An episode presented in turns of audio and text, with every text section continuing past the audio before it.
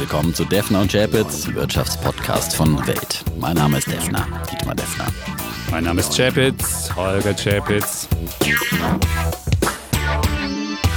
Episode 94, mhm. lieber Defner. Und es ist der erste wirkliche Börsencrash, den wir zusammen im Podcast erleben, der es uns zusammenschweißt und auch mit unseren Hörerinnen und Hörern zusammenschweißt. Ja, es ist ganz amtlich jetzt, der Corona-Crash, den ich letzte Woche ja eigentlich schon mal ausgerufen hatte und dich schon zum Crash-Guru ernannt habe, der ist jetzt ganz amtlich ein Crash, oh. weil die Korrektur über 20 Prozent ausgemacht hat. Und damit sind wir im Bären. Genau, und dann alles, spricht man eben nicht mehr von Korrektur, mhm. sondern alles, was mehr als 20 Prozent ist, also ist dann ein Crash. Zumindest beim DAX ist es so, in den amerikanischen Indizes ist es noch nicht so, aber unser MSCI All Country World, den wir immer hier anpreisen, auch der ist in Euro gerechnet mit mittlerweile 21 Prozent vom Hoch im Minus. Und das Ganze ging blitzschnell in ja. wenigen Handelstagen. Also es ist wirklich eine der schnellsten äh, Bärenmarktkorrekturen, die es wahrscheinlich äh, gab in der Geschichte. Ja, und der DAX hat äh, über 24, fast 25 Prozent eingebüßt äh, vom Hoch zum Tief an diesem schwarzen Montag. Gestern, wir sind ja heute am Tag danach, da ist Wundenlecken ein wenig angesagt. Gestern sagt man nicht, das haben wir ja schon gesagt. Ja, ich sage immer am sage, Montag. heute ist der Dienstag, an dem wir, wir aufzeichnen. Ja, äh, und äh, das ist sozusagen unser Referenzpunkt. Ja.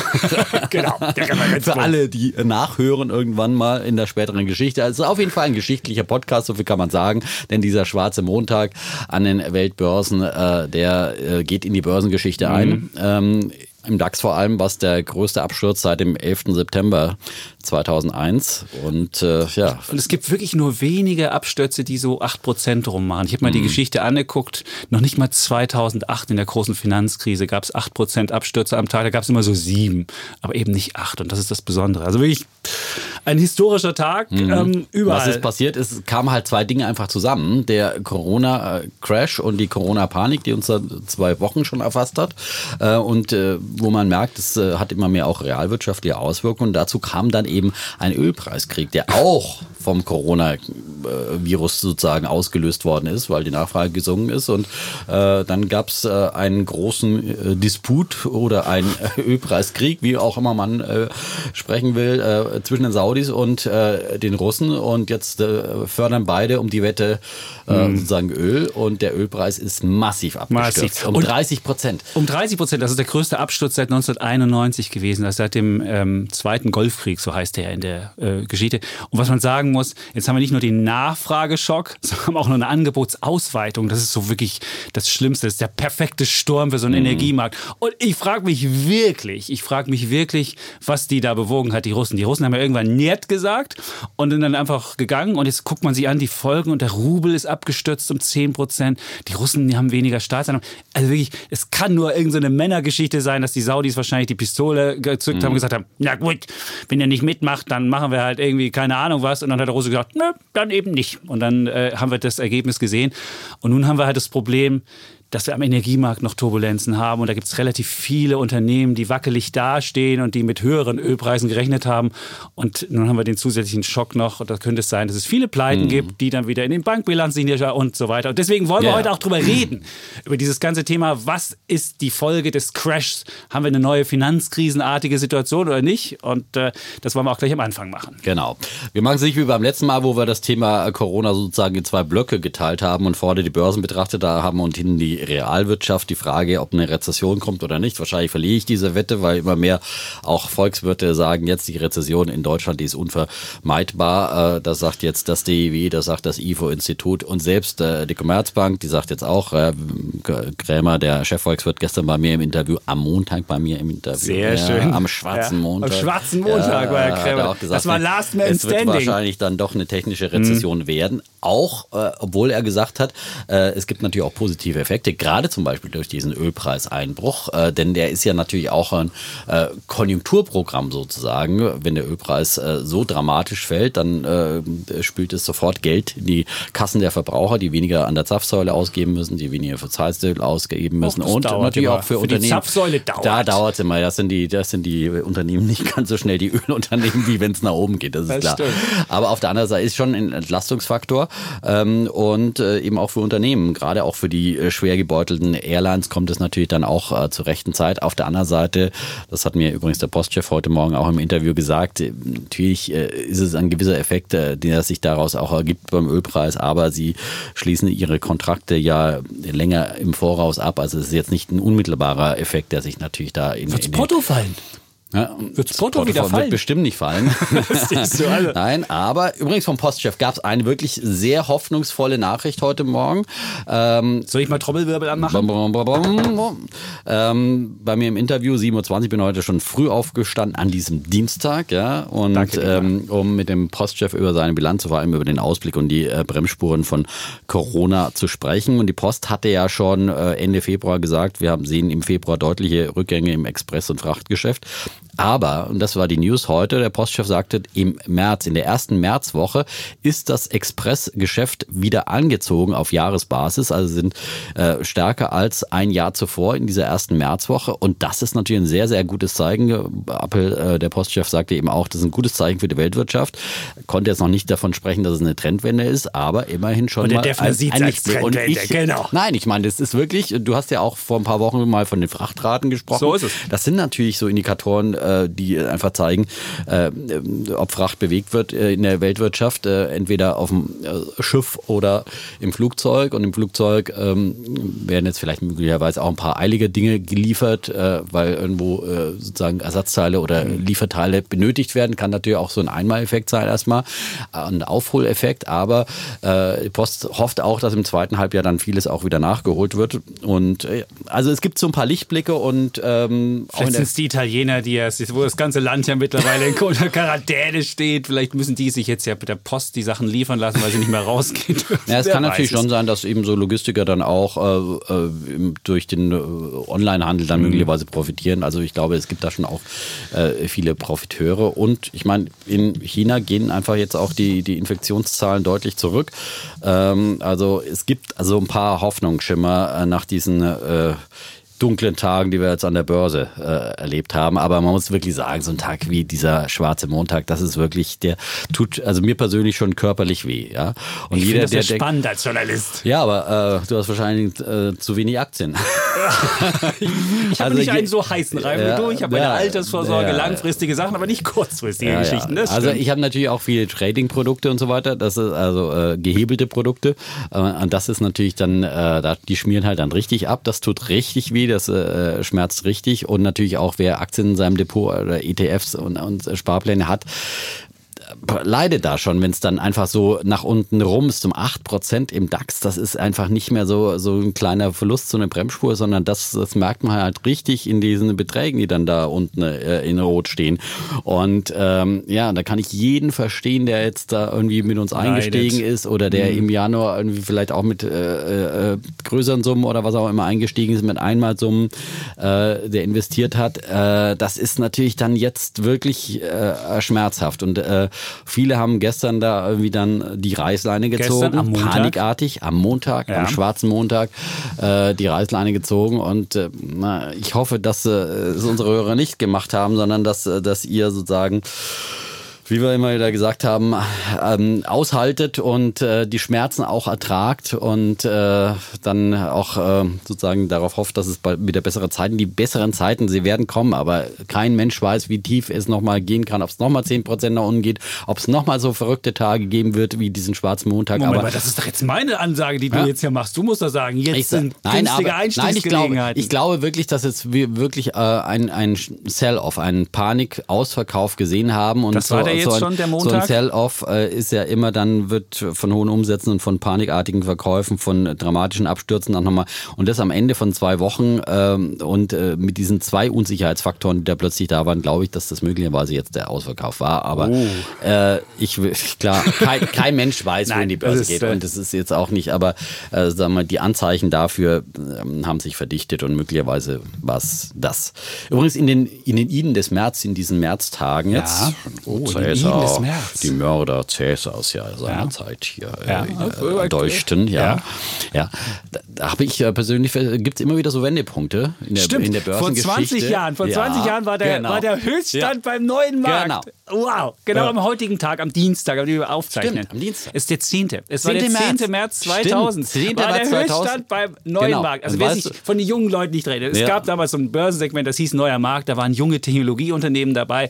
Die Hälfte ist davon pleite gegangen. Es gab auch ein paar, ja. die betrogen haben. Es gibt auch noch welche, die leben davon, also die auch sehr erfolgreich noch leben.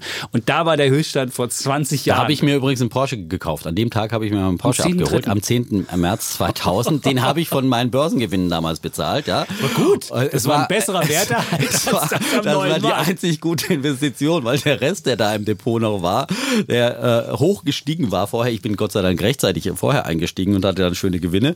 Aber alle, der Rest, der dann noch war, hat sich genauso schnell pulverisiert. Nicht ganz genauso, aber hat sich genauso pulverisiert, wie er hochgestiegen ist. Und äh, den Porsche hatte ich dann immerhin noch bis zum Jahr 2008, dann habe ich ihn auf der Autobahn gecrashed. Ja, ja wie der neue Markt scheint irgendwie da einen Zusammenhang genau, zu geben. Genau. Aber, Aber der war sehr wertbeständig. Der war sehr wertbeständig ja. übrigens. Ja. Seitdem fahre ich nur noch BVG, das hat er jetzt auch noch gesagt. Ich ja. weiß noch, meine Frau hat mal erzählt, sie ist mit dir mal Porsche gefahren, ich glaube zum Ikea ging es und dann durfte sie auch mal fahren und sie hat die Kiste an der, an der Ampel, glaube ich, ausgehen lassen. Und das war jetzt total peinlich, weil wenn du im Porsche sitzt und die Kiste an der Ampel Das war ja auch nur so ein kleiner Studenten-Porsche. Ja. Ach so, okay. Gut. Okay, aber das so die, ja. aber äh, dann gab es eben, das war der Höhepunkt, äh, ja. aber es gab eben auch die, die unteren Kehrtwenden, 2003 zum Beispiel, das war auch mhm. in diesen äh, Märztagen. Und 2009. Und 2009 war ja. auch ähm, äh, die, die, die, Umkehrwende in den, in den äh, Märztagen dieser zweiten Märzwoche.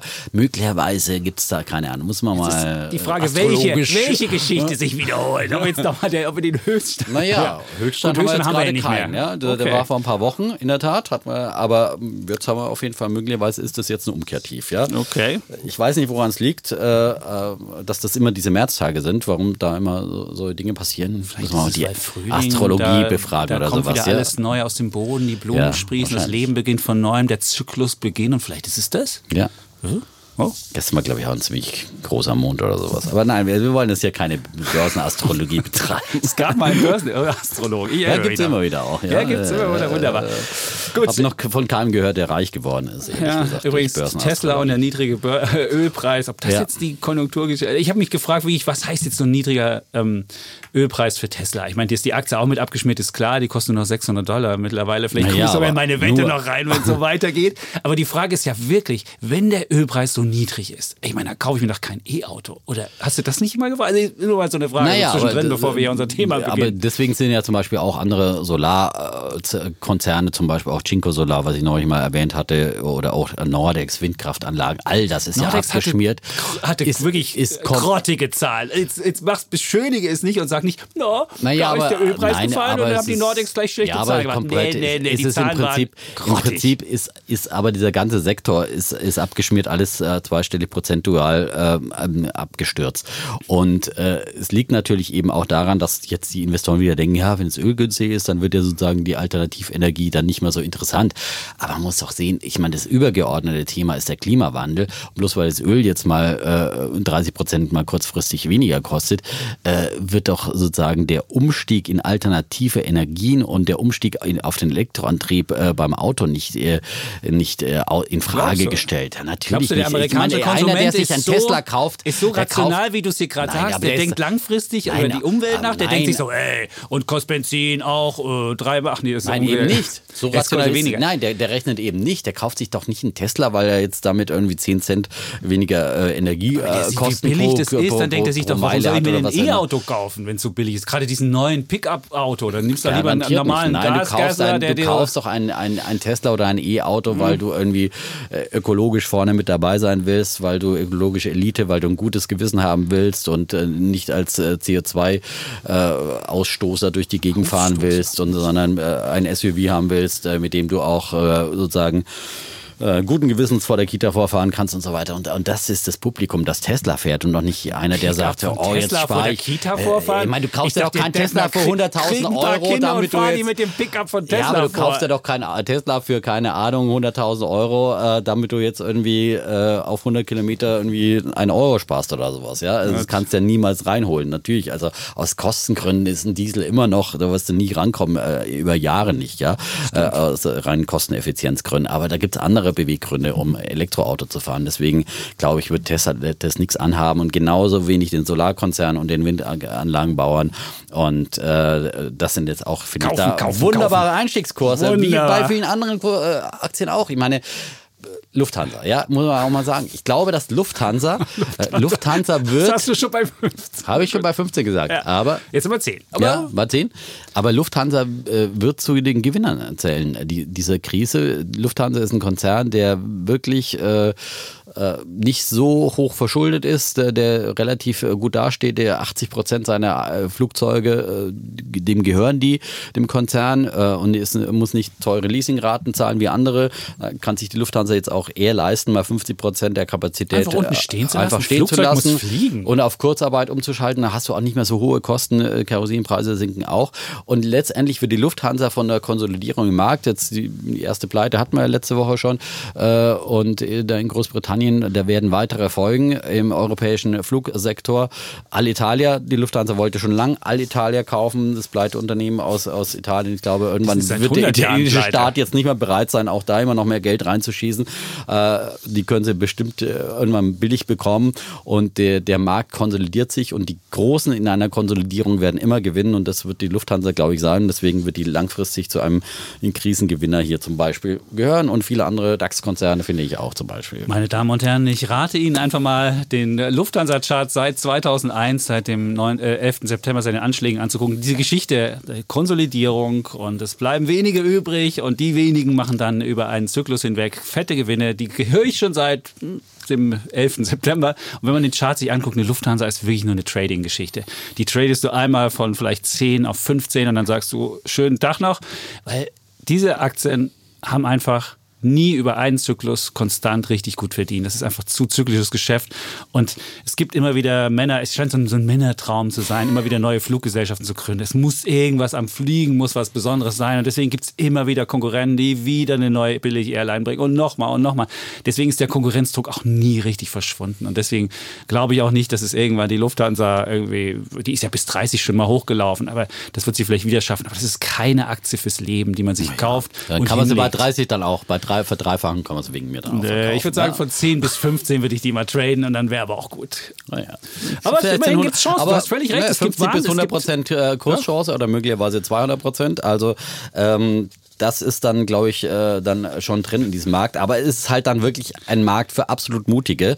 Oder jetzt halt einfach auf der Jagd nach Dividendenperlen. Ich habe vor äh, letzter oder vor zwei, letzte Woche auch schon mal BASF angesprochen. Natürlich werden die verprügelt, ja. Vielleicht werden die ihre Dividende kürzen. Vielleicht da, werden da sie, aber jetzt Dividendenperle jetzt haben sie jetzt sehr erstmal haben sie die. Dividende für, die- fürs letzte Jahr angehoben, ja. Und Gut, aber äh, da, ich da weiß gar man nicht, mehr, wie weit die Krise kommt. Das können wir ja gleich diskutieren. Ich Weiß glaube, nicht, wenn jetzt weiß die größere Krise kommt, dann wird es wie 2008, 2009 nämlich auch Kürzungen geben und dann sind Dividendenwerte nicht so gut. Aber die Idee, die man mal jetzt machen könnte, Aktien, die man schon immer haben wollte, gibt man einfach mal so ein Limit rein und sagt, okay, ich will jetzt beispielsweise eine Daimler, die ist ja Mhm. nochmal gefallen. Da sagt man sich, ey, ich könnte mir Daimler unter 30 will ich haben, dann gibt man einfach ein Limit ein, sagt, ich will die haben unter 30 und wenn die Daimler dann mal fällt an einem Tag wie gestern, an einem, äh, sag ich schon selbst gestern, an einem Montag, am schwarzen, dann kriegt man die halt zu einem Abstauberpreis. So Abstauberlimite sind in diesem Umfeld Mhm. für Leute, die wirklich mutig sind und wirklich Spielgeld nur einsetzen, ist es wahrscheinlich wirklich eine Strategie, mal zu gucken, was man haben wollte schon immer und das dann vielleicht günstig zu haben. Ja, Spiegel oder nicht. Also es gibt ja auch wirklich äh, Investoren, äh, die äh, sozusagen auch Gelder verwalten oder Privatinvestoren, die halt auch gerne in Einzelaktien investieren. Weil man muss jetzt eins sehen, Aktien werden noch mehr alternativlos sein als Anlageform nach dieser Ist Krise. noch alternativloser? Es gibt noch, es gibt immer noch. Nein, ich meine, die Zinsen sind jetzt infolge der Krise nochmal gefallen an den Märkten und äh, die Notenbank, die Fed hat schon reagiert mit einer massiven Notzinssenkung und sie wird nochmal die Zinsen senken, die EZB wird reagieren und das Ganze, wie gesagt, macht dann am Ende dieser Krise die Alternative, die Aktie immer noch zur einzigen Alternative, die es letztendlich noch gibt, um irgendwie rentierlich sein Geld anzulegen. Das wird durch diese Krisen auch verstärkt und darauf werden sich die Anleger dann auch wieder besinnen, wenn jetzt das Schlimmste mal in Sachen äh, Corona-Panik äh, vorbei ist und den wirtschaftlichen Folgen, die wir da sehen. Das bin ich der festen Überzeugung und deswegen, wer jetzt schon auf die Jagd nach Dividendenperlen gehen möchte, der kann sich äh, ja, einfach mal gucken, wo so hohe Dividenden bezahlen. Also eine BASF oder keine Ahnung, oder andere Sachen, die wirklich richtig verprügelt sind. Du bist doch so ein großer Fan von ähm, Ja, die mit C im ja. DAX, diese Abspaltung von, von Bayer, die, die Covestro. Covestro, ja, genau. Ist auch verprügelt worden, genau. Die ist richtig Ja. verprügelt worden. Mittlerweile finde ich die wieder attraktiv, aber, aber die waren. Nein, aber Covestro ist ja das gleiche, eben auch Chemiekonzern, eben auch vor allem auf Autozulieferung, deswegen doppelt verprügelt letztes Jahr schon. Ähm, und ähm, Infineon übrigens auch äh, extrem verprügelt, ja. Gut, die dürfen auch in Amerika möglicherweise das Jetzt- nicht übernehmen. Die haben schon wieder ein Problem. Nein, die, heute, an diesem Dienstag, Haben kommt Sie? jetzt die Nachricht, dass sie Dürfen wahrscheinlich äh, es, es sehr gut steht, dass sie die Übernahme durchkriegen. Doch kriegen, von okay. Cypress. Ja, das war, äh, deswegen liegt an diesem Dienstag, wir zeichnen ja vor Börsenbeginn auf, deswegen haben wir sozusagen die aktuelle Kursentwicklung des Dienstags nach dem schwarzen Montag noch nicht mit drin in unseren Betrachtungen und Überlegungen. Das jetzt ein- Betrachtungen. Und bei den, bei den Tagesschwankungen kann das schon mal 1000 Punkte Nein, aber das ist jetzt einfach mal so ein paar, paar Ideen und äh, einfach mal wieder ein bisschen einen klaren Kopf zu kriegen nach wirklich äh, nach dieser Panik äh, und ähm, an, an so einem Montag, da sitzt ja dann wirklich, schaltet das Gehirn so ein bisschen in Panikmodus und dieser Fluchtreflex aus der Steinzeit setzt ein und sagt, okay, nichts wie weg hier, am, am liebsten würde man alles verkaufen und äh, man muss einfach dann stark sein und durchhalten und entweder einfach nicht mehr hinschauen, ja. Äh, unser Eins muss ja hinschauen, weil wir beruflich darüber sprechen müssen und kann nicht den Dietmar saß gestern im Sand stecken. Studio Ich war gestern ein bisschen bleich, ja. Und dann Ja, kam auch der bleich, Chapitz zu mir ins Studio und dann haben wir mal die Geschichte der größten Börsencrashs an diesem schwarzen Montag nochmal durchgenommen als kleine Ermutigung. Ja, also, und er hat, es ist doch gar nicht so schlimm. Wir begannen mit dem größten- 1929 war viel, viel schlimmer. Genau. Da sahen wir nämlich irgendwie Z- eine Zehntelung des, des Dow Jones und es dauerte wirklich, wir haben ja glaub ich, ausgerechnet, 25 Jahre. Also wer am Höchststand 1929 eingestiegen ist, musste 25 Jahre warten. Und das ist, glaube ich, die, längste Periode in der Börsengeschichte. Beim DAX musste man ja nur 14,7 Jahre warten. Und beim Dow Jones, wie gesagt, wenn man diese Periode mitmachen musste, 25 Jahre. Aber wir hoffen nicht, dass es so, ein, so eine schlimme äh, 29er Weltwirtschaftskrise wird. So, hoffen wir. Das hoffen wir Also wer das, sich hofft angucken will, bei Welt.de PR. gibt es das Video Bei- noch zu gucken. das Welt.de gibt man einfach ein, bei der Suche Chapitz und dann kriegt man da das Video Genau. War sehr schön vor der Videowall mit den schönen Charts. Wir standen da sozusagen vor dem Crashgebirge. Ja. nicht Ja. das Erzgebirge, Nein. sondern das Crashgebirge. Meine Kinder haben das ja auch angeguckt und sagten, du hast wieder zu viel geredet, Papa. Der Defner musste dich dann stoppen. Ja, zum Schluss hat mir die Regie gesagt, Schluss machen. Unsere Sendezeit war vorbei. Trag ja, den raus, den Chapitz. ich wollte es vorsichtig machen. Also mal, Holger, ja, Ich aber einfach weitergeredet. Ja, einfach weiterreden. Ja, ja, wenn er schon mal reden darf. Genau. Ja, So. ja ähm, aber das nochmal das mit den Abstauberlimits, super Idee äh, von Holger. Ähm, und die kann man ja auch gestaffelt reinlegen. Kann man sagen, jetzt mache ich nochmal ein Abstauberlimit nochmal 10% runter und dann mache ich nochmal 20 drunter für das super, super Schnäppchen. Und muss man natürlich immer das nötige Kapital auch haben. Und wer jetzt noch Pulver trocken hat, ist natürlich glücklich und kann sozusagen auf Schnäppchenjagd gehen. Ähm, wie gesagt, kann immer noch mal 10 oder 20 Prozent bei Einzelaktien auch fallen oder auch, das Ganze kann man natürlich auch mit ETFs machen. Ähm, Also wer man glaubt, dass die, das Dietmars Szenario äh, äh, äh, kommt, dass es jetzt wieder aufwärts geht, der kann sich einfach mal ein paar Bankaktien. Die Commerzbank ist, ist so weit gefallen, 40 Prozent innerhalb von zwei Wochen. Deutsche Bank genau das gleiche. Da kann man Mhm. Deutsche ein Bank vorher doch so, so einen Lauf gehabt, über die Ja. 10 Euro gegangen und jetzt sich fast halbiert. Ja. Und das in der Woche des 150. Geburtstags. So Aber sie haben ja ihr Jubiläum abgesagt. Ja, wegen des- wegen Corona. Ja, wegen des Ich Virus. Das war ein wunderbarer, wunderbarer Vorwand, um die Feier abversagen zu Ja. können, um da nicht zu sitzen vor Bundespräsident. wie Warst du eigentlich eingeladen? Natürlich nicht. Ich auch nicht. Hallo. Ich Wir sind beide nicht tausend eingeladen. Ehrengäste. Das Na glaubst du und? nicht, dass wir da Bin eingeladen ich vielleicht Influencer und, und deutsche Bankcharts rauf und runter bei Twitter? Ich, mich hat ja eingeladen. Zum, nein, zum. Jahresanfangsempfang war ich eingeladen. ja, Nein, ja, ja, war ja. Ich auch nicht eingeladen. Auch nicht. Nein. Aber gut, bis zu 100, vielleicht beim 200 Jahre wäre ich vielleicht eingeladen. Bis dahin müssen wir es schaffen, Dietmar, dass wir eingeladen Bis dahin werden. aushalten, ja? Nein, dass wir eingeladen werden. Ich meine, Ach, du bist du immerhin altersmäßig. So, ja? ja. Das ist ja dann schon betagtes Alter, wo man dann auch Corona-anfällig wird. Ja? Gut, wer weiß, was es bis dahin gibt. Was Gut. es da für Viren gibt. Ähm, Gut, jetzt haben wir die Märkte Revue passieren lassen und jetzt ist die Frage, wie geht es weiter? Und die stellt sich ja wirklich jeder. Was haben wir jetzt äh, für ein Szenario? Und das haben wir auch gestern Abend in der Börse am Abend äh, versucht zu besprechen, das mal einzuordnen. Jeder Crash ist natürlich anders, ist keiner gleich dem anderen. Immer eine Sache ist immer gleich. Menschen haben ein zu optimistisches Weltbild, denken, es könnte irgendwie gar nicht anders kommen und dann kommt es doch anders und dann auf einmal, huch, oh, und dann geht's runter. Das ist ja meist so die, die Idee. Einmal dachte man, Häuserpreise können nicht fallen, das andere Mal dachte man, ach, ich habe doch eine eine Risikoabsicherung mit meinem Portfolio gemacht. Das war 87, diese automatischen Handelsprogramme funktionierte auch nicht. Oder in den ähm, beim, beim ähm, 2007, das war das mit den, mit den Häuserpreisen. Und 29 dachte man, hey, goldene 20er, Erster Weltkrieg vorbei, Innovation und jetzt geht's richtig los. Und dann war die Weltgemeinschaft dann doch etwas fragiler und alles klappte nicht richtig. Und meines Erachtens, und das wäre jetzt mein Anfangsstatement und die Diskussion, es kommt darauf an, ob wir diese Negativspirale nach unten, die wir gerade erleben, die ist ja wirklich wahnsinnig stark, ob es geschafft wird, diese Negativspirale nach unten zu durchbrechen. Sei es durch ähm, Notenbankaktionen, wir hatten ja schon, du hast sie angesprochen, schon von der ähm, amerikanischen ja. Notenbank, die schon 50 Basispunkte gemacht hat und die auch Liquidität angekündigt hat, hat bisher noch nicht geholfen. Die EZB wird ja diese Woche wahrscheinlich auch irgendetwas machen. Und die Frage ist, wird das helfen, beziehungsweise wird die Politik es schaffen, mit großen Konjunkturprogrammen da zu machen? Meines Erachtens haben wir sowohl, was, den, was das Coronavirus anbetrifft, den Tipping Point überschritten. Also es ist nicht mehr beherrschbar. Wir können, wir können nicht mehr die Kette nachvollziehen. Deswegen breitet sich das ja auch jetzt exponentiell aus. Und selbst die Weltgesundheitsorganisation spricht von Pandemie. Und ich glaube auch, dass bei der Weltwirtschaft was Ähnliches passiert ist. Auch da haben wir den... Ähm, den Tipping Point schon, schon gesehen. Also ist da was kaputt gegangen, was, glaube ich, nicht so schnell wieder, wieder funktioniert. Was jetzt die Gefahr ist, dass wir so einen Domino-Effekt haben, dass äh, wir haben ja jetzt Lieferunterbrechungen gesehen aus China. Viele Mittelständler in, in Deutschland können nicht mehr weiter produzieren, weil sie die Produkte nicht kriegen. Andererseits gibt es viele Unternehmen, die jetzt darunter leiden, weil ähm, die Wirtschaft in einigen Bereichen ganz still steht wegen, wegen des Virus. Und es könnte dann sein, dass da Kredite ausfallen, das in größerem Stile passiert. Dann über diese Ausfälle könnten äh, bei Banken in den, in den Kreditbüchern könnte es zu, zu nötigen Abschreibungen kommen. Dann haben wir wieder diese, diese Infizierung im Finanzsystem. Dann müssen die Banken sich wieder versuchen, im Interbankenmarkt Geld zu besorgen. Dann würden wieder die, die, die Risikoaufschläge nach oben gehen. Und dann hätten wir eigentlich wieder so ein Szenario von 2008. Und meines Erachtens wird es nicht genauso schlimm kommen wie 2000, aber ich kann mir schon vorstellen, dass wir jetzt so eine Art Dominoeffekt mit, mit, mit äh, kaputten Krediten kommen, was auch daran liegt, dass gerade in den letzten Jahren haben Unternehmen das Niedrigzinsumfeld genutzt, und sich richtig viel, viele Kredite auf den, auf das, aufs, äh, gegönnt, würde mein Sohn sagen. und es, man muss sagen, sieben Billionen Dollar sind an neuen Krediten aufgenommen worden und zwar insbesondere in diesem Bereich Triple B. Das ist so ganz knapp über Junk. Das ist noch gerade so Investment Grade. Es gibt ja verschiedene Bonitätsklassen und das ist so an der Stufe zwischen Investment Grade, das ist die solide Bonität und Junk Status, das ist die unsolide.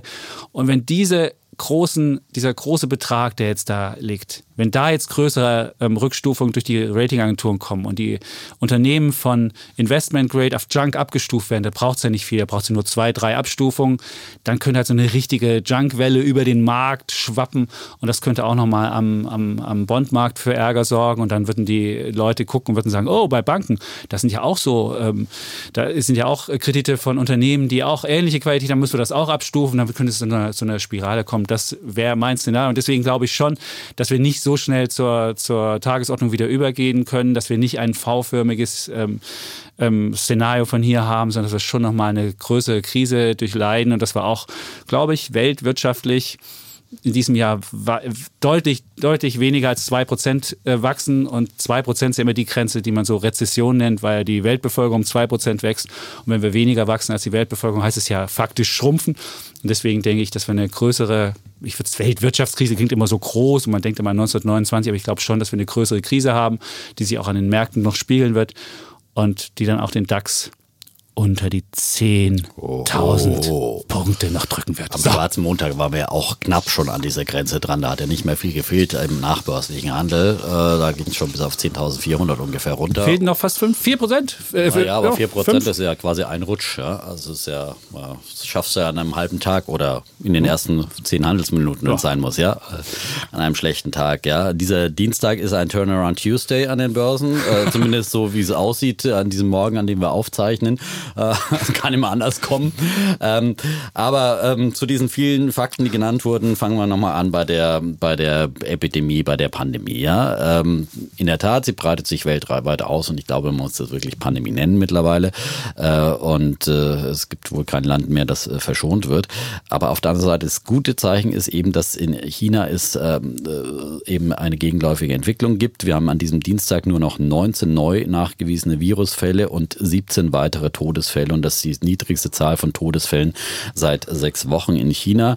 Äh, gut, da kann man immer zweifeln an diesen Zahlen, die aus China kommen, aber ähm, die neue Messmethode ist jetzt auch schon wieder ein paar äh, Wochen alt und äh, da gibt es eine kontinuierliche Abwärtsentwicklung und Fakt ist, dass einfach ähm, die Fabriken wieder anlaufen ähm, und wie gesagt, auch der Postchef hat es ja berichtet, dass die Frachtraten äh, im, im Flugzeugfrachtgeschäft bei DHL jetzt in der ersten Märzwoche hier äh, wieder im Jahresvergleich sogar angestiegen sind. Das ist ein sehr, sehr gutes Zeichen. Und ähm, er sagt eben auch, dass eben in China das Geschäft wieder anläuft äh, für die Post und ähm, offenbar erholt man sich dort ähm, von ähm, dieser sehr, sehr starken Epidemie, die ja China wie kein anderes Land getroffen hat. So wie das in den anderen Ländern abläuft, Italien ist momentan wirklich äh, sehr, sehr kritisch. Äh, äh das ganze Land ist abgeriegelt äh, und wenn uns ähnliche Szenarien äh, drohen, dann sicherlich gibt es überall noch äh, deutlichere Bremsspuren in den, in den einzelnen Wirtschaften. Also Italien kommt sicherlich nicht an einer Rezession vorbei und es wird wahrscheinlich doch eine und deutliche Rezession. Ja. In Italien ist wirklich ja, überschuldeter Staat, der da wieder die verschulden, hochverschuldete Banken und so weiter, also nicht verschuldete, sondern eben da kann die Zahl der Problemkredite natürlich schnell größer werden. Ich würde jetzt mal sagen, wir diskutieren jetzt mal Ex-Italia. ja? Ex-Italien. Also, Klammern Italien mal aber raus. Da könnte man, ja? Aber da könnte man das klassisch aber, sehen. Ich würde sagen, in Italien wird man das richtig sehen, wie dann die, die Problemkredite ja. hochgehen, dann wird die EZB wahrscheinlich kommen, wird den italienischen Banken dann wird, die wird irgendwie abnehmen, ja, wird sagen, wird guck ein Klassiker werden, ja. wo, also, weil halt einfach das immer noch nicht äh, die, die Folgen der Finanzkrise dort äh, sozusagen äh, abgearbeitet Gut, sind. dann klammern wir das ja. aus, ist nur die achtgrößte ähm, Volkswirtschaft der Welt. Das wollte ich nur kurz einwerfen, dann erzähl das Positiv-Szenario Wir können ja mal, wir können ja vor allem mal auf die USA gucken, ja. Und in den USA macht er an diesem schwarzen Montag ja vor allem die Sorge, äh, dass dieser abgestürzte Ölpreis äh, sozusagen äh, zu wirklich ähm, Kreditrisiken vor allem führt bei den Banken äh, die Runde, weil ähm, eben viele dieser Schieferölunternehmen ähm, ja auch hoch verschuldet sind und die halt bei diesem Ölpreis von äh, um die 30 oder äh, unter 40 Dollar nicht mehr profitabel wirtschaften können. Und äh, da hat man jetzt wirklich die große Sorge, dass viele dieser Schieferölfirmen in, in Schieflagen geraten, dass das eben die Kreditbücher auch der amerikanischen Banken deutlich belasten. Und deswegen sind ja auch die amerikanischen Bankaktien wahnsinnig abgeschmiert. Und, ähm, und natürlich auch die Deutsche Bank, die auch im Amerika-Geschäft äh, stark ist und die ja auch gerade äh, überall dabei. Überall dabei ist. Überall ja. dabei. Eine globale Bank.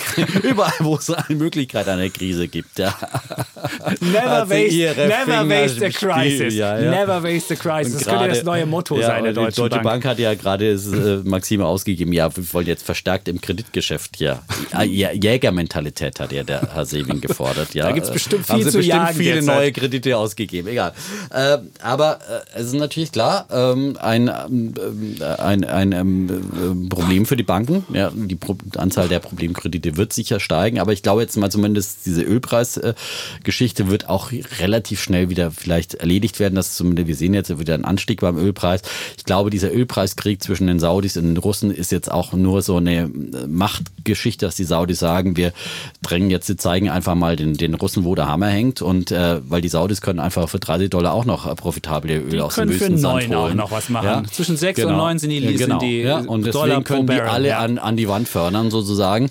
Und, äh, und äh, das ist, glaube ich, jetzt einfach mal so eine Macht Demonstration und letztendlich ist ja auch den Saudis nicht geholfen, wenn quasi OPEC und, und, und alle anderen Förderabsprachen mit OPEC Plus, die Russen sind ja nicht in der OPEC, da äh, nicht mehr funktionieren, sondern ich glaube, die wollen einfach die Russen wieder an den Verhandlungstisch zurückholen und ich glaube, Donald Trump, der wird seinen Freunden den Saudis äh, auch äh, nochmal deutlich am Telefon gesagt haben, Leute, so geht's nicht. Ihr nee, der hat den Russen das gesagt. Der Herr Minuschin hat den Russen angerufen und hat gesagt, also, wir sind an äh, soliden Sachen im Ölmarkt interessiert ja, und nicht an größeren Schwankungen. Das klar. war schon der erste Anruf, ja, den er getätigt aber hat. Ich glaube, ich wette, dass Trump auch die Saudis angerufen hat. Ja, ich meine, die sind ja immer noch hier die, die treuen Verbündeten, trotz aller Khashoggis und äh, aller Probleme dieser Welt.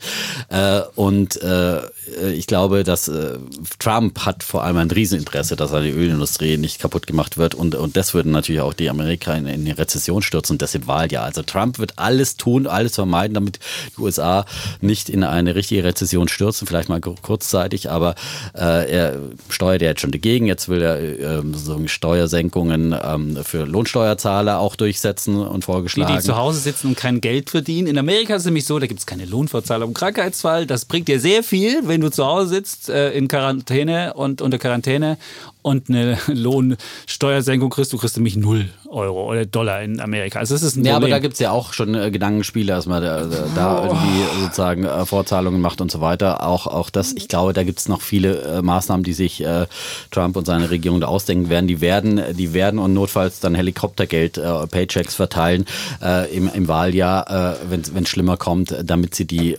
US-Wirtschaft stabilisieren. Aber ist das, das was Nachhaltiges? Also das Nein, wir reden jetzt nicht drüber nachhaltig. Es geht ja darum, ob jetzt eine Finanzkrise und ob dieser große dynamische Lawineneffekt jetzt, der, ob wir den mal noch ein paar Monate, ob den ein paar Monate noch mal so ein bisschen Nein, aufhältst und dann Nein, noch größer ich mein, passiert. Das ist ja das Problem. Nein, das ist nicht das Problem, sondern also, nee, lass, du hast gut, ja auch. Äh, äh, dann, ich glaube, dass man jetzt wirklich äh, aus der Finanzkrise auch gelernt hat, weil damals hat es ja dann letztendlich funktioniert, dass man im Jahr 2009 mit massiven Konjunkturspritzen Notenbanken, äh, massive Konjunkturspritzen der Regierungen, die reingegangen, Abwrackprämie in Deutschland, was auch immer. Jede Regierung hat sich da was ausgedacht. Die Chinesen sind massiv mit Konjunkturprogrammen reingegangen und dann hat man es geschafft, 2009 diese Arbeitsspirale zu stoppen.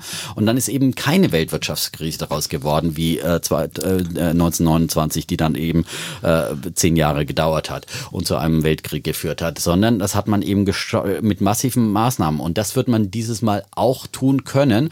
Äh, die Maßnahmen sind noch nicht alle sozusagen äh, ausgerollt, aber äh, man hat sie in der Schublade und äh, die Notenbanken haben angefangen, die FED hat äh, eben diese Notspritze verteilt, kam in den Märkten erstmal nicht gut an, weil man es als Panikreaktion äh, wahrgenommen hat, aber ich glaube schon, dass man das dann auch noch zu schätzen weiß. Die, die, die, die FED hat noch Pulver trocken sozusagen, kann bis auf null runtergehen mit den Leitzinsen. Und viele denken, dass auch in Amerika dann die, die Marktzinsen auch negativ werden können, möglicherweise auch die Leitzinsen negativ werden können. Wunderbar, da ist noch, da ist, nein, aber das ist, nein, da ist ist, da ist noch äh, Möglichkeit, die EZB hat nicht mehr so viel Pulver trocken, aber äh, die kann auch äh, noch mal, die kann vor allem Unternehmensanleihen jetzt verstärkt kaufen, weil da gibt es ja dieses Kreditrisiko bei den Unternehmensanleihen ähm, und das würde natürlich den Bankenmarkt äh, und die Banken auch stabilisieren und äh, wir sind gespannt. Das ist natürlich die absolute Bewährungsprobe von Christine Lagarde am Donnerstag bei so, dieser bisher hat sie noch nichts, bisher hat sie noch nichts gerissen. bisher ja, aber jetzt da gab es eine dünne Erklärung. Wir gucken und ja. dann gab es noch ja, am halt, Montagabend äh, die Nachricht, dass es einen EZB-Corona-Fall gibt und wir wünschen gute Besserung. Naja, das hat die EZB bisher fertig gemacht. Die macht es halt nicht voreilig jetzt, äh, sondern Ach, die, die macht es an der, das ist gut. An, an der Sitzung. Ja, bis Donnerstag halten wir schon noch aus. Aber, ja? so, jetzt, jetzt so. sage ich vielleicht ein paar Argumente gegen. Also, ja. Trump ist ein Monsterrisiko. Also der Typ, wie er mit der Corona-Krise umgeht, das zeigt ja wirklich, es ist ja bar jeder Vernunft. Er hat dann irgendwie getwittert am Montag,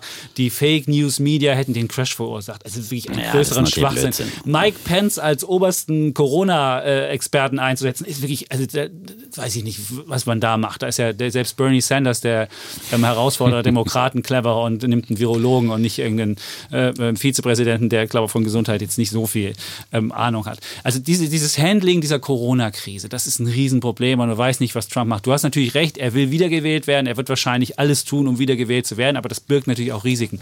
Und du darfst nicht vergessen, wir haben in Amerika selbst, in, äh, als die amerikanische Konjunktur gut lief, hat er schon eine Billionen neue Schulden gemacht. Das war im letzten Jahr. Und jetzt, ähm, wo die Konjunktur nicht mehr läuft, will er noch mehr machen. Also ich meine, das, irgendwann äh, ist auch Amerikas Schuldenmach äh, äh, ein bisschen begrenzt und dann werden vielleicht auch wird das Vertrauen irgendwann mal sinken. Und die Notenbanken haben auch nicht mehr, du hast es ja angesprochen, 2008 waren die Zinsen wesentlich höher, da hast du noch Spielraum nach unten. Die EZB ist auf dem Rekordtief und da ist nicht mehr viel zu machen. Natürlich kann sie jetzt allen Leuten sagen, eure Risiken, die ihr auf euren Büchern habt, die übernehmen wir mal. Aber ist das was Solides? Ist das, ist das ein Markt- und Preisfindungsmoment? Oder ist es einfach nur versuchen, irgendwie alles äh, zu machen, um diesen, diesen Aufschwung, der jetzt schon wirklich seit elf Jahren anhält, noch irgendwie ein bisschen länger zu machen. Lass nein, den Markt sich doch mal, lass den Markt sich doch mal wieder mit, ja, und, und lass, lass die Leute an Corona sterben oder was nein. auch immer und lass die, Bank, äh, lass die sterben, Unternehmen pleite gehen und die Leute arbeitslos werden. Nein, nein, ist doch gut, wenn man so Sachen, zum Beispiel Kurzarbeitergeld hat. Das ist man, super, das dass man Leute ja in Beschäftigung hält. Ja, da aber, kannst du ja auch aber sagen, den Leuten, aber, aber den Banken, wenn sie Risiken eingegangen sind und wenn sie Kredite jemanden vergeben haben, die nicht von soliden Unternehmen sind, dann kann ich den Unternehmen Überbrückungskredit geben, damit sie ihre Zinsen weiterzahlen können. Aber jetzt den Banken ihre unsoliden Kredite abzukaufen, zu sagen, ey, ihr könnt die bei mir einreichen, dann gibt es noch Kredit irgendwie eine für einen Messebauer ist jetzt Ja. ein unsolider, das Ja, war ein soll- solides ja, Unternehmen, aber ein soll Messebauer war über. Jahre lang Ja. ein wunderbar solides. Geschäftsmodell. Aber dann soll der du Staat hast kommen und soll Aufträge den gehabt, du hast öffentliche Aufträge, du hast, Dietmar, war berechenbar und jeder, jede Bank hat einem Messebauer Ja. einen Kredit gegeben und ja plötzlich, plötzlich hat Aber das ist doch eine Staatssache. Das soll der Staat kommen, soll einen Überbrückungskredit machen und fertig. Und jetzt soll nicht die Notenbank kommen und sagen, liebe Banken, wir machen euch eine Sonderfazilität, eine ELA, eine Emergency Liquidity Assistance auf und ihr könnt euren ganzen Schrott, den ihr schon immer bei uns ableben wollt, bei uns abgeben. Wenn sowas passiert, das ist für mich, hat es nicht mehr mit Marktwirtschaft zu tun. Natürlich muss das Unternehmen, was unverschuldet in die Krise jetzt gerät, muss irgendwie eine, eine unbürokratische Hilfe kriegen. Kurzarbeitergeld bin ich auch ganz bei dir. Okay. Aber die, die Notenbanken kommen ja schon, wenn es so ein bisschen an den Märkten zippelt, oh, 10% runter, da müssen wir schnell mal eine Notzinssenkung machen. What, what the hell? Ich meine, das ist, kann doch nicht sein. Was mal, wenn der Markt sich von, von seit 2009, ver, weiß ich nicht, vervielfacht hat, dann geht es auch mal 20% runter. Dann kann ich nicht gleich den Feuerwehrmann spielen, wenn es mal ein bisschen runtergeht. Das ist nun mal so. Und das nervt mir an der Sache. Und irgendwie, klar, vielleicht schaffen wir das irgendwie mit so Notflässigchen und sonst wie noch, noch das aufzuhalten und dem Trump seine Wiederwahl noch zu, zu aber meines Erachtens wäre es besser, wenn man auch mal einen gewissen Ausleseprozess jetzt walten lässt. Und ich will niemanden irgendwie äh, zwangsweise irgendwie sterben lassen oder sonst wie, um, um zu zeigen, dass das Gesundheitswesen nicht funktioniert. Ich will einfach nur sagen, ein bisschen Marktwirtschaft kann man auch in der Krise walten lassen. Man muss nicht alles versuchen, irgendwie zusammenzuhalten und jede Pleite auch immer abzuwenden und so weiter. Da wird es nämlich Ja, nie eine Bereinigung jetzt, geben. Ja. Äh, Ich meine, ob der Staat jetzt rettet oder die Notenbank, das ist dann immer Das ist ein ein Riesenunterschied. Nein, das ist Das eine ist ein gewählte, Eingriff. das Wenn du jetzt hier so sind für die freie, gewählte harte Menschen. Marktwirtschaft, äh, ja, Das andere sind einfach das ist doch ungewählte. Bürokraten, die Ja. einfach sagen, oh, machen wir doch mal. Der Staat Aber die ungewählten Bürokraten sind unabhängiger und haben im Zweifel mehr Kompetenz als äh, der gewählte Volksvertreter. Ja, äh, also äh, das ist nicht immer gesagt, dass die gewählten Vertreter. Ich meine, ich erinnere an die Aufsichtsräte in den Banken bei der in den Landesbanken bei der Finanzkrise 2008. Ja, da saßen überall super äh, demokratisch legitimierte äh, Leute, die aber von Tuten und Blasen keine Ahnung hatten und ihre äh, Banken so kontrolliert haben, dass sie alle in, sozusagen in die Finanzkrise reingerettet sind und die Landesbanken mussten damals alle vom Staat gerettet werden. Ne? Äh, so, so viel zu den schlauen gewählten Vertretern. Nichts, ich bin hier überhaupt äh, Demokrat und so weiter, das ist äh, keine, keine Frage, aber äh, manchmal ist es eben auch gut, wenn man äh, sozusagen Experten hat, die auch unabhängig von äh, Winden der Politik und, äh, und äh, anstehenden Wahlen dann agieren können. Ähm, und äh, das tut zum Beispiel die EZB sehr, sehr gut, ob es dem deutschen äh, Sparer Michel jetzt gefällt oder nicht. So. Ähm, das zur EZB und ich, äh, wie gesagt, ähm, und äh, entweder man sagt, man muss Eingriffe machen, finde ich dann die Notenbanken unter Staat äh, und es hat sich bewährt äh, in, in der Finanzkrise 2008, 2009, dass beide konzertierte Aktionen gemacht haben. Äh, die G7-Staaten haben sich jetzt auch schon, die Staaten und die Notenbanken verabredet, dass man äh, konzertiert gegen diese Risiken vorgehen will, damit man eben keine Weltwirtschaftskrise verursacht. Und gut, du, du sagst jetzt, sie kommt und dann argumentierst du natürlich dafür, nicht dass die sie auch kommen Ich habe nicht soll. gesagt, eine Weltwirtschaftskrise. Ich habe nur gesagt, dass es mal ein, dass es mal ein Stückchen weiter. Ich habe nicht von der großen Weltwirtschaftskrise. Ich habe schon gesprochen, dass es sich niederschlagen wird und wenn die Welt mal unter 2% wächst ein Jahr, was eine Rezession quasi wäre, was ich als Krise bezeichnen würde, dann ist das doch nichts Schlimmes. Ich muss doch nicht auf Teufel komm raus versuchen, alles irgendwie zusammenzuhalten. Und ich will nicht jetzt eine Massenarbeitslosigkeit hervorrufen. Ich will nicht, ich will jetzt kein, kein, kein Leid über die Menschen bringen, so nach dem Motto, wir müssen leiden, damit wir den Ja, nächsten so- Aufschwung hinbekommen. Der Crash ist die Lösung, wie wir ja auch schon mal einen Crash-Propheten hatten. Das ist auch nicht meine Strategie. Nur ich sage, man muss auch mal ein System, wenn ein Zyklus Aber wo ist, magst du denn die Grenze jetzt hier? Also der Messebauer muss vom Staat gerettet werden. Die Bank aber darf nicht gerettet werden. Also der Messebauer hat einen guten Arbeitsplatz. Der Bankarbeitsplatz ist ein schlechter Arbeitsplatz. Nein, das wie, hab- ich nicht- aber ich ja, sage- bloß weil die Bank Kredite vergibt. Also Aber meine, ich kann nicht jetzt ja alle Kredite den Banken abnehmen und für diese wirtschaftlichen, wenn jetzt der deutsche Bankchef sagt, ich gehe, bin der Jäger und jage jetzt Kredite, dann soll er das ja tun, ist schön. Aber dann kann es nicht irgendwann sein, dass ich ihn dann da raushaue und sage, ja, hast du, hast du leider daneben geschossen und hast den falschen Kram ins Portfolio gelegt und ich rette dich da raus. Das meine ich damit. Sonst, Aber für sonst, eine befristete Zeit äh, äh, für ähm, Kredite, die konjunkturell aufgrund einer unvorhergesehenen Situation unter Wasser geraten sind, finde ich, da haben die Notenbanken dann eben auch äh, dieses äh, äh, Sicherheitsnetz aufzuziehen, weil sie letztendlich ihr Auftrag ist Geldwertstabilität, ganz klar. Aber die Geldwertstabilität Aber es geht um Liquidität, ja, aber nicht um Insolvenz. Also es geht um eine Solvenzfrage und Liquiditätsfrage. Wenn du kurzfristig Liquiditätsprobleme hast, dann ist das eine Sache für die Notenbank. Klar. Aber geht es eigentlich um eine, um eine Insolvenzfrage, dann ist es nichts für die Notenbank. Dann, dann musst du auch mal sowas zulassen. So, das Gut, ist im Einzelfall wird man das dann auch äh, mittelfristig zulassen und äh, ich glaube, die Banken sind ja auch so viel besser aufgestellt als 2008, dass sie da auch einzelne, stabiler, zumindest was das Eigenkapital etwas, genau. anbetrifft. Die Kernkapitalquote ist äh, deutlich besser ähm, in Europa als ähm, 2008 und vor allem die amerikanischen Banken. Und nochmal zurückzukommen auf Amerika, wo man sich ja auch die großen Sorgen macht, die sind ja viel besser aufgestellt, die haben ja richtig prächtig verdient, die haben auch gute Rücklagen und so weiter. Und ich glaube, die können das puffern, auch wenn da mal ein paar schiefe äh, Ölunternehmen dann pleite gehen werden. Und wenn ein paar Airlines in äh, Europa pleite gehen werden und so weiter, dann wird man das puffern gehen. Und ich glaube eben nicht, äh, dass, äh, was du äh, als These vertrittst hier in der Diskussion, dass es wieder zu einer äh, weltweiten Finanzkrise kommt. Und äh, man muss, darf ja nicht vergessen, 2008, das war ja wirklich eine Finanzkrise, die aus dem System herauskam. Und jetzt ist es ja nur, in dem Fall sind ja nur die Banken die Opfer. Und äh, vorher waren sie ja die Täter,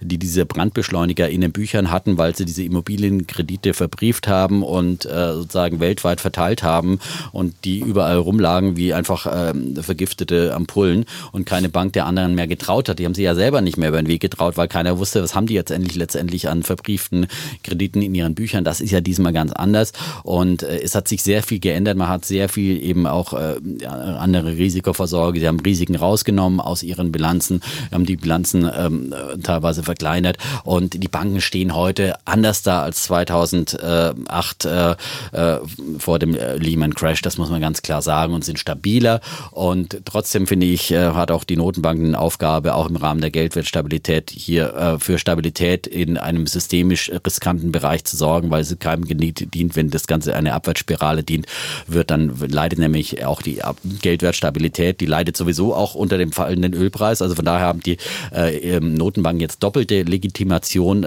zu handeln, auch die EZB, weil natürlich dieser abgestürzte ähm, Ölpreis ja auch die Inflation deutlich unter Druck bringt und schnell wirklich in Richtung Deflationsgefahr drückt.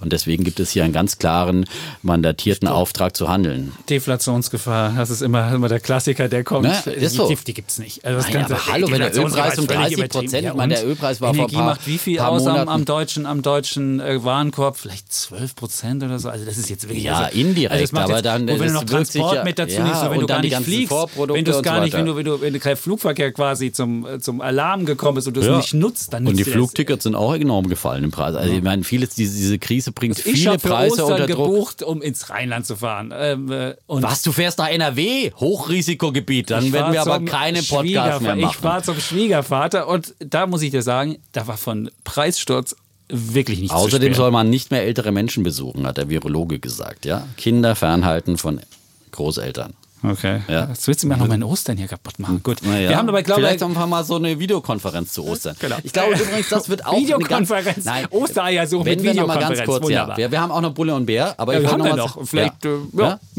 Oh, wir haben noch zehn Minuten. Das machen wir dann schnell. Aber ich finde, man muss ja auch in jeder Krise die Chancen sehen. Und ich glaube, dafür ist ja der Optimist dann zuständig. Ja. Jetzt bin ich gespannt. Ähm, nein, Mit ich glaube, dass, ja? Videokonferenz. Nein, ich glaube, dass, dass äh, sozusagen ähm, diese Krise jetzt wesentlich äh, einen Digitalisierungsprozess beschleunigt, über den wir lange reden, vor allem in der Medizin. Ja, ähm, in den Tages in der, bei Anne Will am, am, saß eine Ärztin aus, aus Berlin hier, die gesagt hat, ja, ich mache jetzt Videosprechstunden, ich, die kriege ich gar nicht bezahlt von der von der Krankenkasse. Ich mag es ja einfach, dass die Leute nicht mehr zu mir in die pra äh, Krankenpraxis kommen. Ich meine, gerade dieses äh, Medizinthema ist so antiquiert immer noch. Da werden immer noch Faxe hin und her geschickt und äh, mit der digitalen Patientenakte tut man sich schwer und Oh, mit, mit, mit Telemedizin sollen. und so Also ich weiter. find- ich glaube, dass diese Krise hier einen Quantensprung einläutet. Endlich Äh, nicht mehr den Arzt sehen müssen, sondern vom Computer sich naja, aber das, ist eine man kann sehr viel. Nein, ich meine, wenn du dich krank schreiben musst, um eine, eine äh, äh, ne, also ähm, wenn du krank schreiben lassen willst, musst du immer noch in die Praxis gehen, auch wenn du, also das kannst du ja auch mal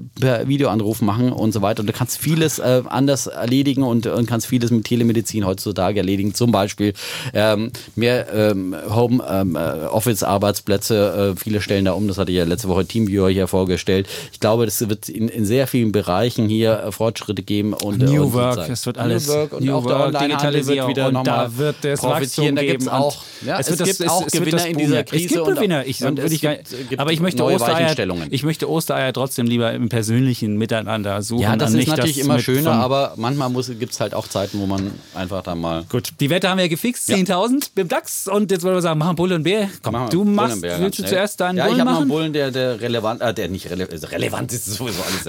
Nein, der, Sonst habe ich keine relevanten Bullen, sonst ist es eher Nein, etwas... Äh, hat natürlich was nochmal mit der Corona-Krise zu tun, mein, mein Bulle. Denn, äh, wie gesagt, es gibt immer Gewinner und äh, Verlierer, aber auch eben Gewinner. Und äh, mein äh, Bulle der Woche, das sind die Bauzinsen. Die sind nämlich auf ein neues historisches Tief gefallen. Also in dem Fall der Bulle der äh, Bauzinsnehmer sozusagen, der jetzt ähm, irgendwie sich eine Wohnung kaufen möchte, der bauen möchte, äh, der auch vielleicht ein Vorwartdarlehen machen möchte oder der jetzt in der glücklichen Lage ist, gerade umschulden zu können, weil sein äh, altes Darlehen äh, gerade zehn Jahre oder so abläuft. Man kann ja nach zehn Jahren immer kündigen, auch wenn man ein 15-Jahres-Darlehen hat. Sollte man auf jeden Fall tun dann an der Stelle und möglicherweise kann man auch ein Vorwartdarlehen zwei Jahre im Voraus äh, sich jetzt äh, diese Zinsen dann sichern. Da muss man aber noch einen Aufschlag zahlen. Das war in den letzten Jahren hat sich das nie Im gelohnt. letzten hat Ich nie gelohnt, aus aber eigener irgendwann, Erfahrung sagen, irgendwann lieber ist dann Dietmar. aber ein Rekordtief da. Das denkst du immer. Und du denkst es immer, aber Bei den Zinsen weil denk die Bauzinsen hängen natürlich im Wesentlichen an äh, den äh, Bundesanleihen und die sind halt äh, gestern an diesem schwarzen Montag auf ein neues Rekordtief gefallen bei den zehnjährigen Bundesanleihen von 0,86 Von Minus. Prozent. Würdest du bitte Minus noch von davor Minus, sagen? Genau, Es ist Minus, ganz wichtig, genau. Auf einen Minus. neuen Minuszins von minus 0,86 Prozent. Das muss man sich mal vorstellen. Welcher Investor gibt sein Geld dem Staat und äh, zahlt Jahr für Jahr dann eine Aufbewahrungsgebühr? Zehn Jahre von lang. Und selbst auf Jahre 30 lang. Jahre lang kannst du Verrückt, einen Minus- verrückt das ist Welt. Also ich Welt, verstehe ja. das nicht. Ja? Ähm, aber gut, äh, und äh, das äh, ist eben die Reaktion, die Panikreaktion in den Märkten und davon kann eben der Bausparer jetzt profitieren. Äh, aktuell sind die äh, Topzinsen, ich gestern bei äh, Dr. Klein, also so ein Vergleichsportal nachgeguckt, äh, für fünf Jahre bei äh, 0,4 Prozent der Bestzins, für zehn Jahre 0,49 Prozent und äh, letzte Woche waren sie auch schon mal bei 0,41 Prozent, äh, die Zehnjährigen. Ähm, und ähm, das ist jetzt momentan ein absolut, äh, wie gesagt, rekordtiefes Zinsniveau. Und wer glücklich ist, das nutzen zu können, äh, hat da auf jeden Fall dann über die nächsten zehn Jahre eine super, super günstige Finanzierung. Schöner, schöner Bulle, Mhm. muss man sagen. Muss immer gucken, die zehnjährigen Bundesanleihen und muss dann ungefähr 100 bis 120 Basispunkte draufrechnen, also wenn man minus 0,86 hat. Also und- und- 1,2 Prozent sozusagen. Genau, ähm, Prozentpunkte Aufschlag, draufschlagen und dann hat man ungefähr- so ist es. Und Hängt dann ja hat man immer von der, Preis. von der Risiko des, der Finanzierung an, wie hoch die, das Eigenkapital ist und Genau. so weiter etc. pp. Ähm, aber möglicherweise nehmen die Banken jetzt wieder ein bisschen mehr Risikoaufschlag, weil die Zeiten ja unsicherer geworden sind, Arbeitsplatzrisiko und so weiter und so fort. Und folgen möglicherweise der ist die Wohnung, die finanzierte, auch nicht mehr so werthaltig, wie man das bisher dachte. Oder man weiß es nicht. Man, Gut, das ist aber nochmal genau ein Eine andere Thema. Diskussion, die wir Da muss man hatten. auch immer aufpassen, natürlich, dass man äh, sich da nicht zu sehr äh, blenden lässt äh, von den niedrigen Zinsen und irgendeinen Schrott kauft. Gut, dann komme ich zu meinem Bullen der Woche. Mein Bullen der Woche hat nichts mit äh, Krise zu tun. Mein Bulle der Woche ist nämlich Schach, das oh. Spiel, Schachspiel. Inzwischen haben wir im Haushalt Chapitz Losch haben wir mittlerweile vier reale Schachbretter. Wir waren am Wochenende am Flohmarkt und haben noch dazu gekauft, Macht zukaufen, so aufstocken Sch und haben Blitzturniere und haben natürlich auch die noch, noch eine eine virtuelles Schachbrett, nämlich chess.com, ist die beste App. Also wer mal wirklich Schach üben will, chess.com ist wirklich großartig. Und angefangen das Ganze mit Fritz in der MINT-Schule. Die haben nämlich als Schulfach Schach. Also wie ich als Schulfach regulär in der Woche haben die Schach. Und wow. äh, da hat er, hat er, der Große hat schon immer Schach gespielt, aber es hat nie so richtig verfangen in der Familie. Und jetzt hat der Fritz es auch gemacht. Und dann ist er irgendwann zum Schachturnier gefahren und hat er seinen ersten kleinen Pokal bekommen. Und auf diesem Schachturnier war auch ein Kollege von mir, der Kollege Gersemann, der ist ein ganz großer Schachfan und hat der einen Chef. Sohn, der heißt Karl, aber Karl mit K und nicht mit C. Dieses affige Karl mit C ist jetzt neuerdings. Aber egal, also es ist Karl mit K und der hat so einen Riesenpokal bekommen. Und dann sah der Fritz den großen Pokal, sah seinen kleinen Pokal und dann war. Fritz mit F, ne? Genau, Fritz ja. mit F.